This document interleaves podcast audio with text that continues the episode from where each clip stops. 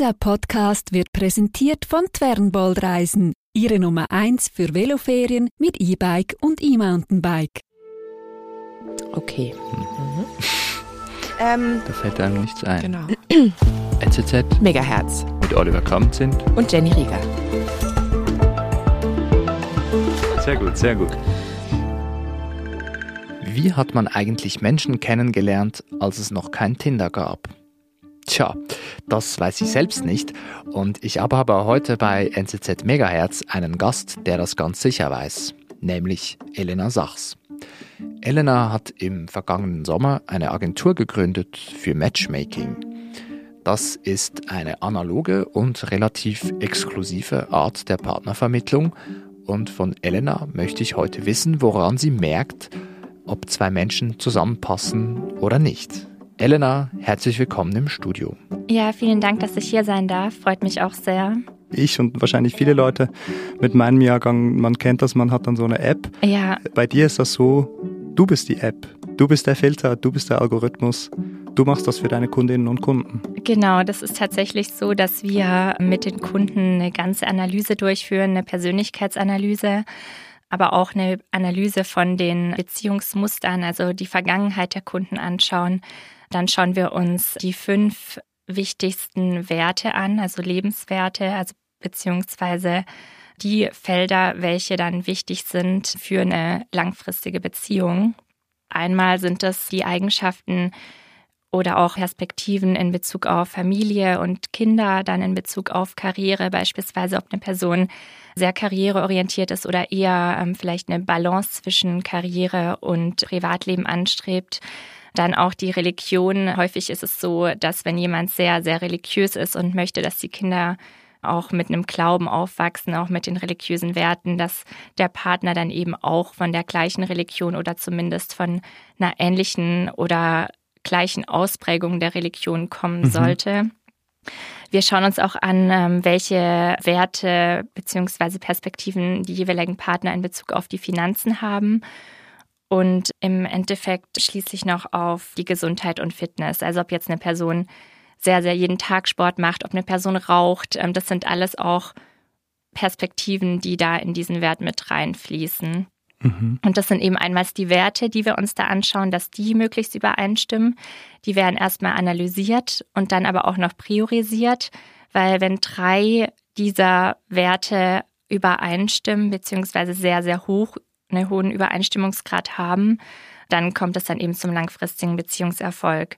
Das ist eine, ein Punkt, den wir anschauen. Den nächsten Punkt, den wir natürlich auch anschauen, ist, dass wir eine ganze Analyse machen mit einem Kunden, wer der ideale Partner sein könnte. Das ist quasi so, dass der Kunde eine Art Shoppinglist erstellt, mhm. welche Eigenschaften ihm in dem idealen Partner wichtig sind und mit Hilfe von Fragen und auch ähm, Analysen, Prioritäten, also priorisieren dann wieder, kommen wir dann auf, auf diese ideale Person. Schließlich wichtig sind dann auch noch die Dealbreaker, die mhm. müssen wir auch mhm. noch mit berücksichtigen. Wenn mhm. jetzt ähm, ein Dealbreaker könnte genau wie das gerade erwähnte Rauchen sein. Mhm. Zum Beispiel, ja. Ja. Interessant ist an der ganzen Sache, dass man von dir nur einen Vorschlag bekommt. Genau, also es ist so, man erhält ähm, einen Vorschlag pro Monat. Mhm. Und im Idealfall natürlich datet man diese Person dann erstmal längere mhm. Zeit und es mhm. kommt zu einer Beziehung. Wenn es nicht gut gelaufen ist, dann gibt es das Feedbackgespräch mit uns, wieso es nicht geklappt hat, mhm. an was es gelegen hat. Was eben auch wichtig ist, dass es eben eine Person ist, dass man sich auf diese Person fokussiert, dass man der Beziehung da eine Chance gibt und mhm. wenn sich zwei Personen über uns treffen, wissen beide Personen das und schon alleine dieses Wissen, dass sich beide aufeinander konzentrieren, mhm gibt dem Ganzen schon ein anderes Licht und gibt dem Ganzen eine Chance. Mhm. Das ist eigentlich ziemlich entgegen dem Zeitgeist, oder? Also man hat äh, im Allgemeinen, man kann bei Netflix kann man aus 500 Filmen auswählen, man kann bei Spotify aus, keine Ahnung, 300 Millionen Songs auswählen. Bei Tinder kann man den Radius beliebig erweitern, man kann aus unendlich vielen, gefühlt unendlich vielen Leuten auswählen. Bei dir aus, ja, zwölf Personen genau, ungefähr. Ja, ja. Das ist eigentlich ziemlich krass, oder? Ja, das ist tatsächlich ein großer Unterschied, was auch wirklich der Vorteil ist, dass wir diese Qualität bieten statt die mhm. Quantität. Mhm. Mhm.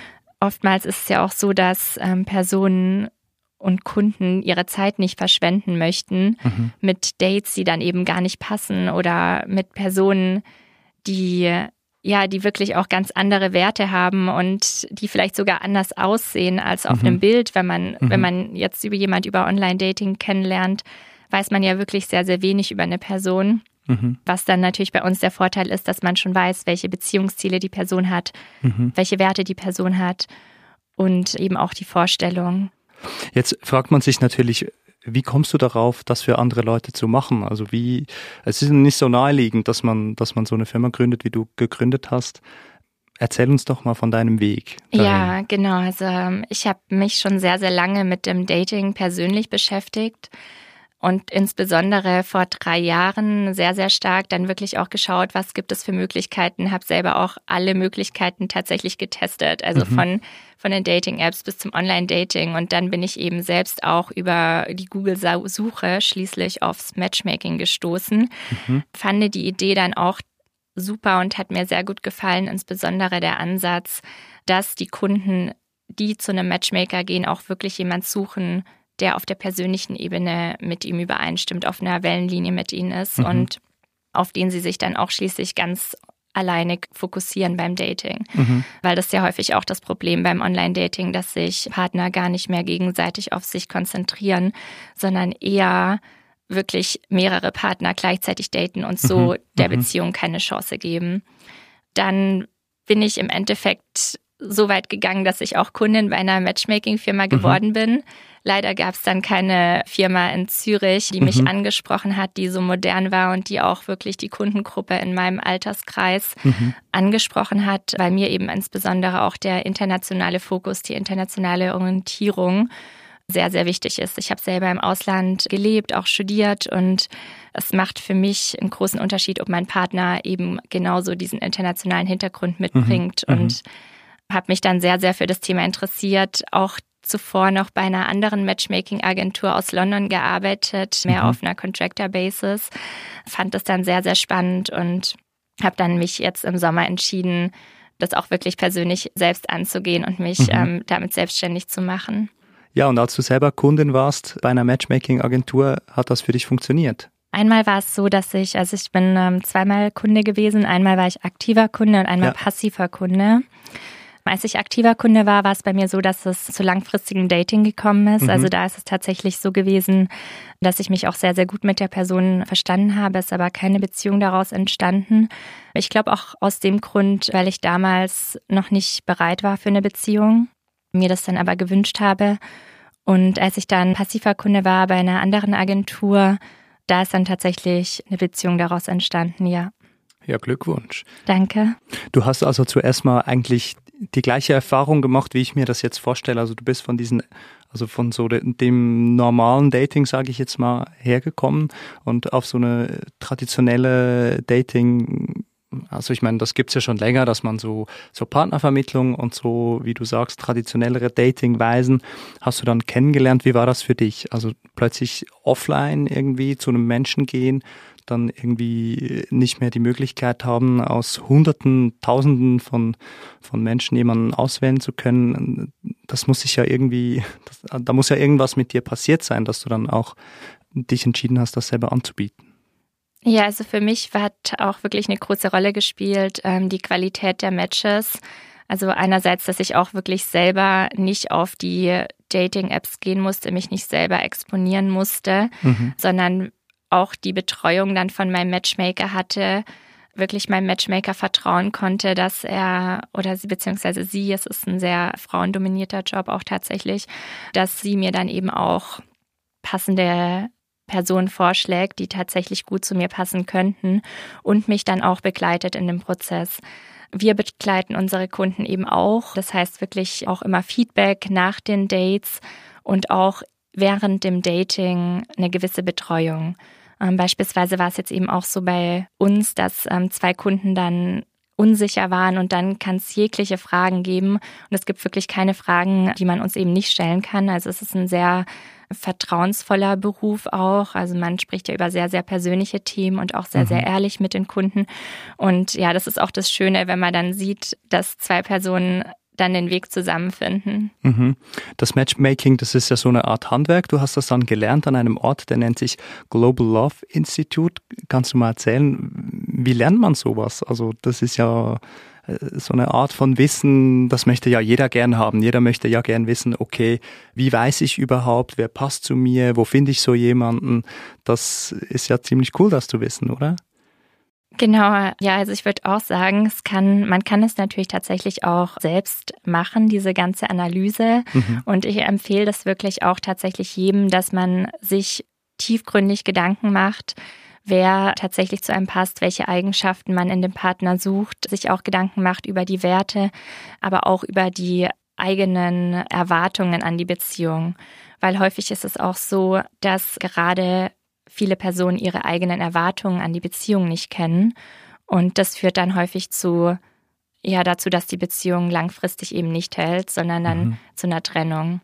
Mhm. Das heißt, die Erwartungen sind auch sehr, sehr wichtig, dass man sich selber wirklich versteht, auch selber versteht, wie man auf gewisse Situationen reagiert und auch auf den Partner reagiert, auch versteht, wie man beispielsweise Konflikte lösen kann weil man fängt wirklich bei sich selbst an. Also man schaut wirklich, wer ist man selber und dann geht man erst darauf zu, dass man diese mhm. Shoppingliste mhm. erstellt mit Qualitäten, wie der Partner sein sollte. Mhm. Also eigentlich und, so eine, ist das so eine klassische Managementfrage von was kann ich erwarten, was habe ich selber zu bieten, was möchte ich angeboten in Anführungszeichen bekommen.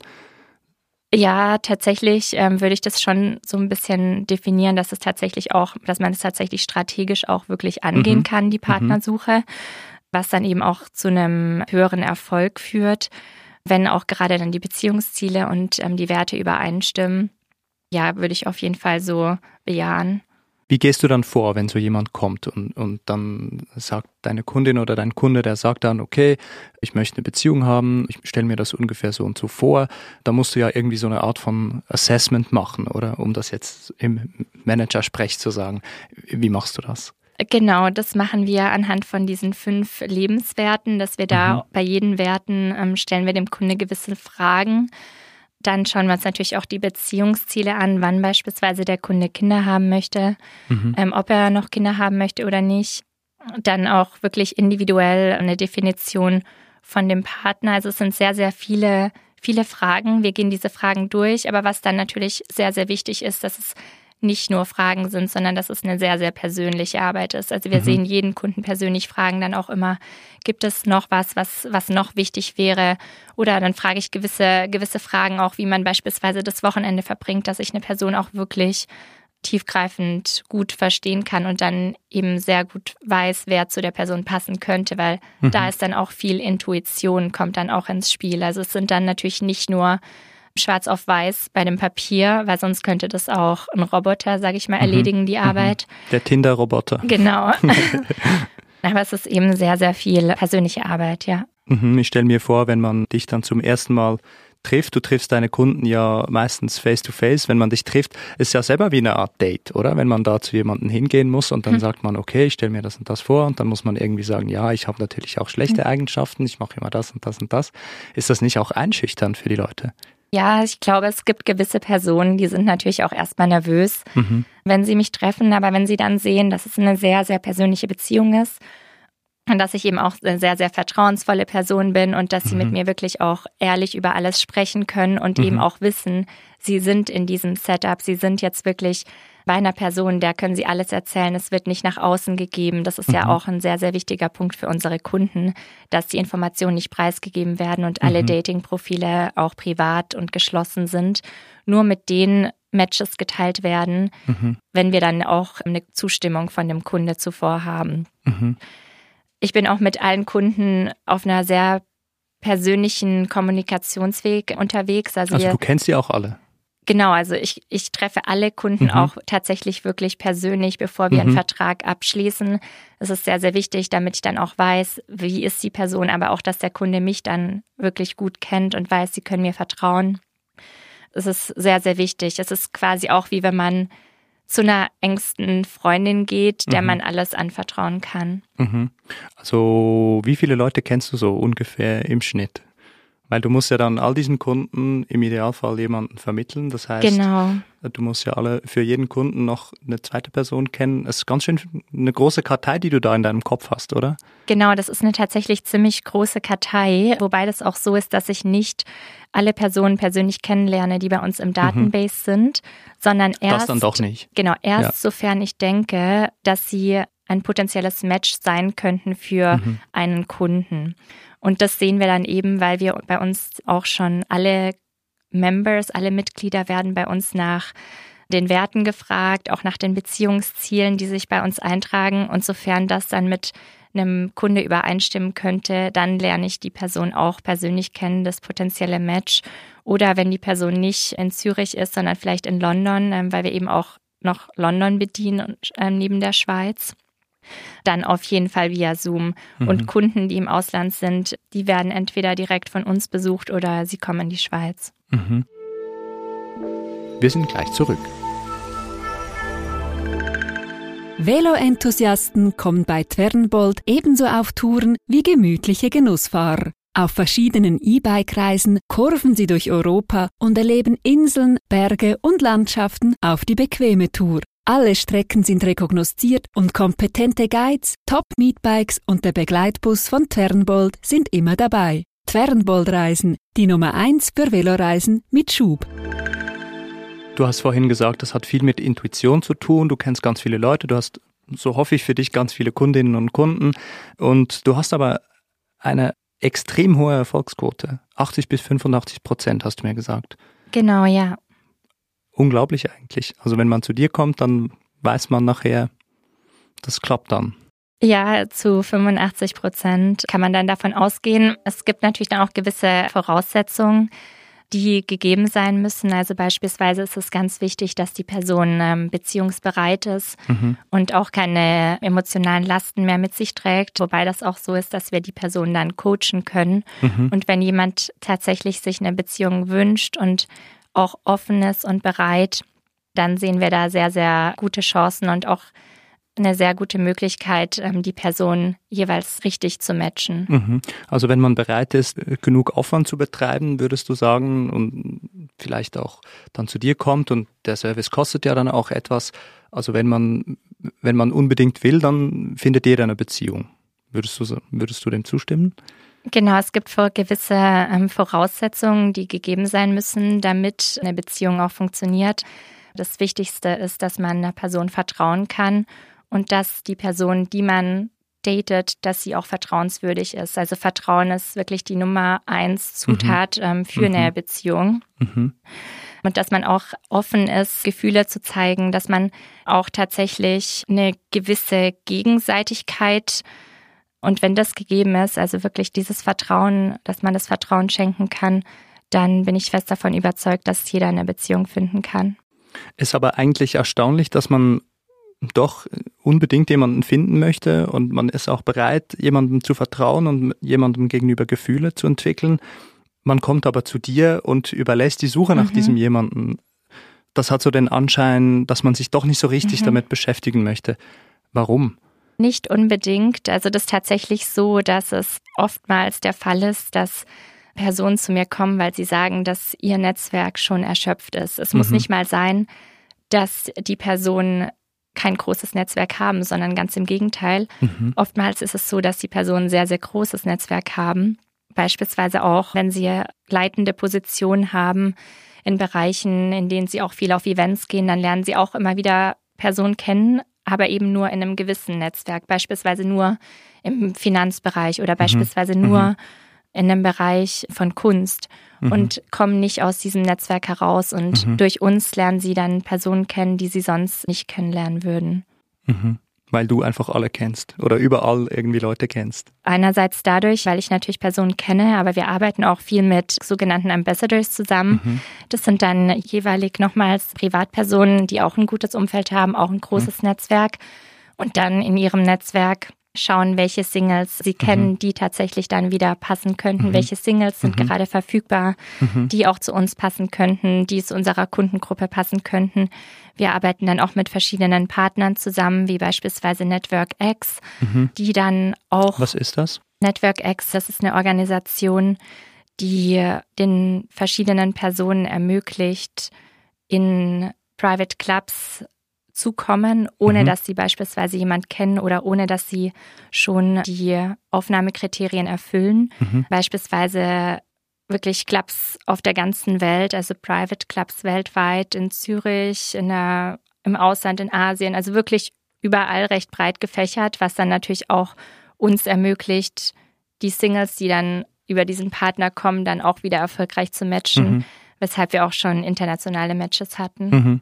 Ich muss gerade ein bisschen lachen, weil mir kommt das so ein bisschen vor wie in so Kriminalromanen, wo es dann so einen Steckbrief von jemandem gibt und dann macht man so eine Rasterfahndung und alle Außenstellen der Polizei, alle wissen dann, aha, gesucht wird jemand, der passt zu einer Frau, die ungefähr so und so und so und so und die und die und die Wünsche hat und dann wissen da alle Bescheid und irgendwie, irgendwer meldet sich dann und, und kriegt dann die große Belohnung. Ja, ja, das ist tatsächlich fast ein bisschen so, wobei wir da auch sehr, sehr wenig Informationen preisgeben. Mhm. Also wenn wir jetzt beispielsweise jemand suchen, ähm, wie jetzt die letzte Kundin, die ich jetzt gerade hatte, ihr war sehr wichtig, dass die Person an Gott glaubt. Mhm. Und dann würde ich allen Ambassadors und den Partnern sagen, dass ich momentan eine Person suche, die zwischen 30 und 45 ist, die an Gott glaubt, männlich. Mhm in dem Fall jetzt und sonst ansonsten keine weiteren Informationen, weil natürlich mhm. das auch sehr, sehr wichtig ist mit mhm. dem, mit dem Datenschutz und der Privatsphäre von unseren Kunden, dass sie dann auch wirklich bei uns bleibt. Mhm.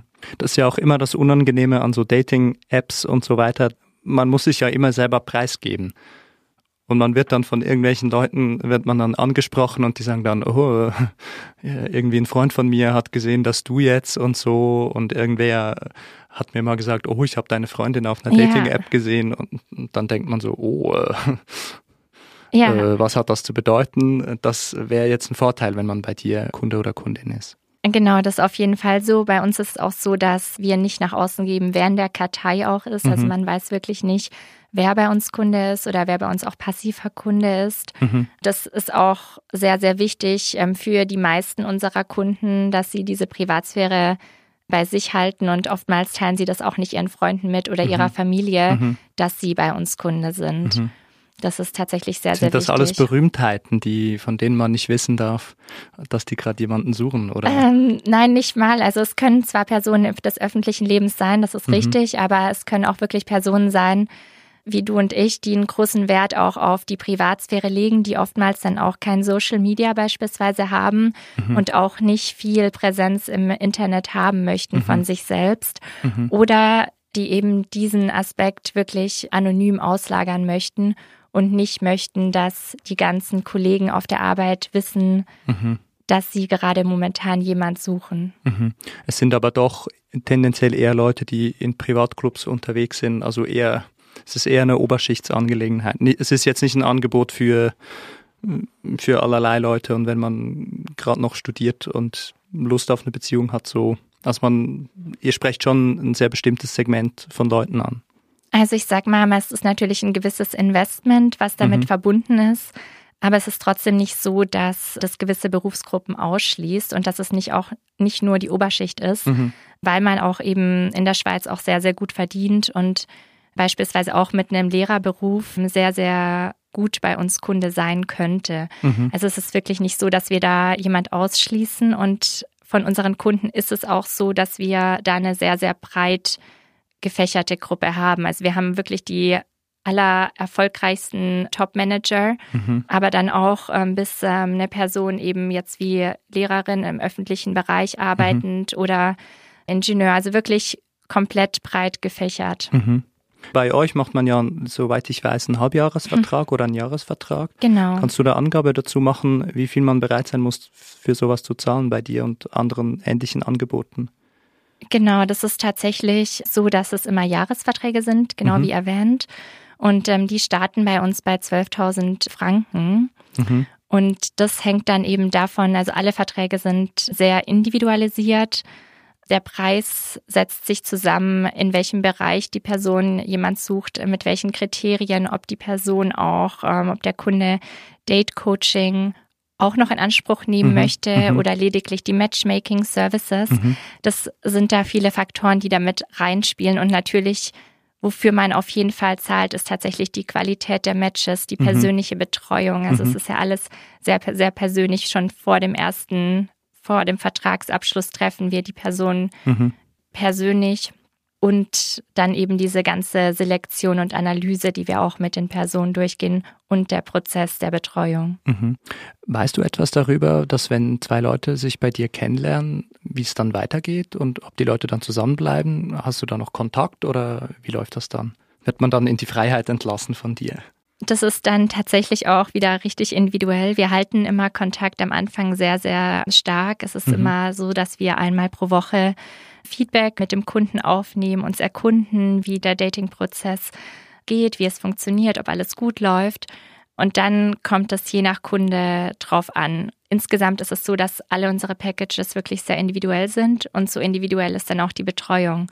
Manche wünschen sich da eine sehr, sehr enge Betreuung, fragen mich dann auch ähm, am Anfang, welche Bilder sie auswählen sollen mhm. für ihr Dating-Profil, fragen mich vielleicht auch, wie sie eine gewisse Nachricht, Textnachricht verfassen sollen, ob sie die Person kontaktieren sollen, ob sie nachfragen sollen.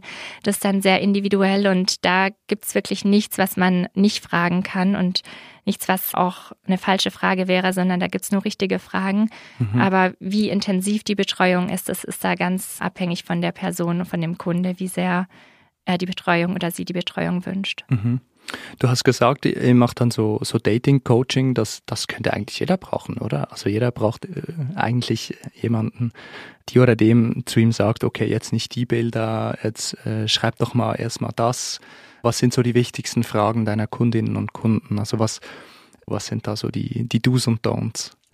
Also ich sag mal, gerade im Dating, auch gerade für die ersten Dates, ist natürlich sehr, sehr wichtig, dass man eine positive Grundeinstellung hat, dass man auch einen gewissen Optimismus mitbringt, dass man, wenn man zu einem Date geht, bei dem, gerade wenn es ein erstes Date ist, dass man lächelt, dass man einen guten, guten Ton hat, eine gute Tonlage in der Stimme, also eine sehr angenehme Tonlage eine positive Körpersprache und dass man da auch auf sich selber achtet, wie man wirkt, dass man respektvoll ist im Umgang mit dem Date, sich auch auf das Date fokussiert, also beispielsweise das Telefon beiseite legt und nicht ans Telefon geht, mhm. sondern mhm. den Fokus auf das Date setzt und dann eben auch schaut, dass nach dem Date, dass man wirklich einen positiven Abschluss hat, weil gerade die ersten Dates, die sind so wichtig und der erste Eindruck, der wird innerhalb von den ersten sieben Sekunden geformt.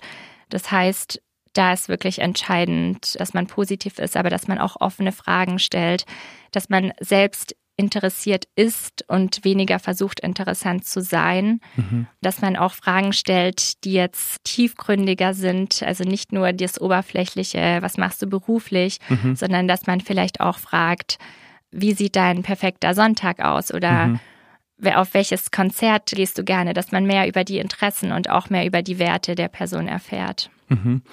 Was ich mir schwierig vorstelle, du hast vorhin gesagt, man soll aber auch authentisch sein und man soll sich aber auch Mühe geben. Also man soll ja auch äh, zeigen, dass man irgendwie ein anständiger, umgänglicher, eleganter Mensch ist. Wo ist da die Grenze? Also man könnte sich ja auch vorstellen, ja, nee, ich bin einfach wie ich bin und wenn mich was nicht interessiert, dann sage ich das direkt. Und davon würdest du eher abraten, oder? Nein, das nicht. Also es gibt gewisse Themen, die auf jeden Fall bei den bei dem ersten Date vermieden werden sollten. Das ist mhm. tatsächlich so. Man sollte beim ersten Date nicht über vergangene Beziehungen reden. Äh, mhm. Davon raten wir auf jeden Fall ab. Mhm. Man sollte auch keine negativen Themen ansprechen beim ersten Date. Mhm. Beispielsweise negativ könnte sein, während Covid hat jeder über Covid gesprochen. Dieses mhm. Thema kann sehr schnell in eine negative Schiene mhm. rutschen insgesamt das Gespräch wirklich sehr, sehr positiv halten und authentisch sein ist aber auch sehr, sehr wichtig. Mhm. Aber es heißt nicht, dass wenn man was jetzt nicht erwähnt, also wenn man jetzt noch nicht über den Ex spricht, dass man dann nicht authentisch ist in dem, mhm. während dem ersten Date, sondern ganz im Gegenteil, äh, man kann auch sehr authentisch sein, wenn man noch nicht alles preisgibt. Man möchte ja auch ähm, noch eine gewisse Spannung mhm. erhalten bei dem Dating und nicht gleich alles über sich erzählen. Also selektiv authentisch sein. ähm, selektiv authentisch. Ähm, nein, also ich würde sagen schon ähm, 100 Prozent so authentisch. Möglich, ja. Genau, ähm, mhm. aber auch wirklich so eine gewisse Natürlichkeit bei, bei dem Dating und eine gewisse Leichtigkeit bei dem Dating mit sich bringen, auch wirklich Humor und, äh, und nicht gerade gleich ganz am Anfang alle, alle Themen, alle Themen ansprechen. Man denkt, viele Personen denken oftmals, dass sie am Anfang alles abhaken müssen und mhm. alle Haken mhm. setzen müssen, aber wir raten davon ab und auch das Global Love Institute, das ist auch wissenschaftlich bewiesen. Wir raten wirklich davon ab. Das ist wirklich besser. Man hat da eine gewisse Leichtigkeit und mhm. lernt die Person auf natürliche Weise mit Humor kennen. Mhm. Was immer so eine wichtige Frage ist, so wenn man sich einmal getroffen hat, wie schnell soll man sich wieder melden? Also wenn man jetzt auch, also wenn man denkt, okay, das ist jetzt ein interessantes Gegenüber, möchte ich unbedingt wiedersehen, da kann man ja auch den Fehler machen, dass man dann sofort nochmal schreibt und sagt, okay, ich will dich unbedingt nochmal noch mal sehen, dann fühlen sich aber manche äh, unter Druck gesetzt. Gibt es da so eine goldene Regel, wie viel Interesse man zeigen soll und wie viel man vielleicht hinter, hinter dem Berg halten sollte? Ich sag mal so, es gibt jetzt nicht den Grundsatz, dass man Interesse hinter dem Berg halten sollte, sondern ganz im Gegenteil. Am Ende vom ersten Date kann man schon wirklich eine Bestätigung geben, dass man das Date sehr schön fand, dass man die Person auch gerne weiter kennenlernen möchte. Das ist ganz wichtig, dass das erste Date dann auch ähm, positiv endet. Es kann gerne mit einer Bestätigung enden und da gibt es keine Regel, wann man der Person dann wieder schreiben darf, weil natürlich sind alle Personen auch ganz unterschiedlich im Kommunikationsstil wie viel Personen schreiben oder ähm, wie viel Personen auch tatsächlich dann kommunizieren. Und wenn man Interesse hat, dann darf man das auf jeden Fall offenkundig auch der anderen Person mitteilen. Mhm. Und was macht man eigentlich, wenn es nicht so funkt? Sagt man dann direkt, vielleicht beim nach ein paar Dates, du, hm, soll man das ansprechen oder soll man doch äh, dann lieber ghosten oder also insbesondere wenn man weiß, wir kennen uns jetzt über so ein über eine Agentur, dann wie geht man damit um, wenn man merkt, das wird jetzt wahrscheinlich nichts? Genau, also bei uns ist es tatsächlich so, dass wir da auch sehr, sehr großen Wert darauf legen und hohen Fokus, dass sich die Partner gegenüber respektvoll verhalten und auch offen in der Kommunikation. Das heißt, wenn es jetzt tatsächlich nicht passen sollte von einer Seite, aus jeglichem Grund, dann ist es auch respektvoll, wenn man das offen kommuniziert. Man muss keine Gründe kommunizieren. Man kann sagen, dass es vielleicht selbst nicht gefunkt hat, dass man nicht sieht, dass die Werte übereinstimmen oder dass es eben keine Liebe entstanden ist. Das natürlich kann man das offen kommunizieren. Und ja, Ghosting natürlich, davon raten wir sehr ab. Und das ist auch ein großer Grund, warum Personen Matchmaking natürlich bevorzugen ja, und ja, nicht ja. dann Online-Dating, weil beim Online-Dating kann das dann eben passieren, mhm. wie aufgrund der Anonymität und beim Matchmaking ist auch schon alleine der Matchmaker dazwischen und wir würden auch mit nicht mit Personen zusammenarbeiten, die dann eben so eine Persönlichkeit haben, dass sie dass sie dann ghosten würden, sondern mhm. sie wären ja dann auch mit uns im Kontakt und würden das dann ja. auch ehrlich kommunizieren. Ja. Die würdet ihr dann auch rauswerfen im schlimmsten Fall. Sowas ist jetzt noch nicht vorgekommen, soweit ich weiß, in der ganzen Matchmaking-Industrie. Okay. Ähm, weil da ja auch immer die kontinuierliche Kommunikation mit dem Matchmaker ja, ja, ja. ist. Aber klar kann es sein, dass die Person dann fragt, wie soll sie das kommunizieren, dass sie mhm. kein, dass mhm. sie kein Interesse hat und, und da helfen wir dann natürlich. Mhm. Ja, dann hoffen wir, dass viele deiner Kundinnen und Kunden möglichst schnell nicht mehr deine Kunden sind, oder? Ja, das hoffe ich auch. Das ist immer das Ziel, genau, ja. dass sie möglichst schnell auch in einer Beziehung sind. Da freue ich mich immer besonders, ja. Wir uns auch. Elena, ich danke dir für das Gespräch. Danke, dass du heute hier warst. Sehr gerne. Vielen Dank. So, das war's für heute von mir und NZZ Megahertz. Nächste Woche hört ihr an dieser Stelle wieder meine wunderbare Kollegin, die Jenny Rieger. Sie hat mit ihrem Gast über einen ganz besonderen Trend gesprochen, nämlich über Minimalismus. Es geht da unter anderem um die Frage, was für ein Leben man führt, wenn man nur 88 Gegenstände besitzt.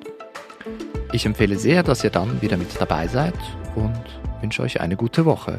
Macht's gut und auf Wiederhören.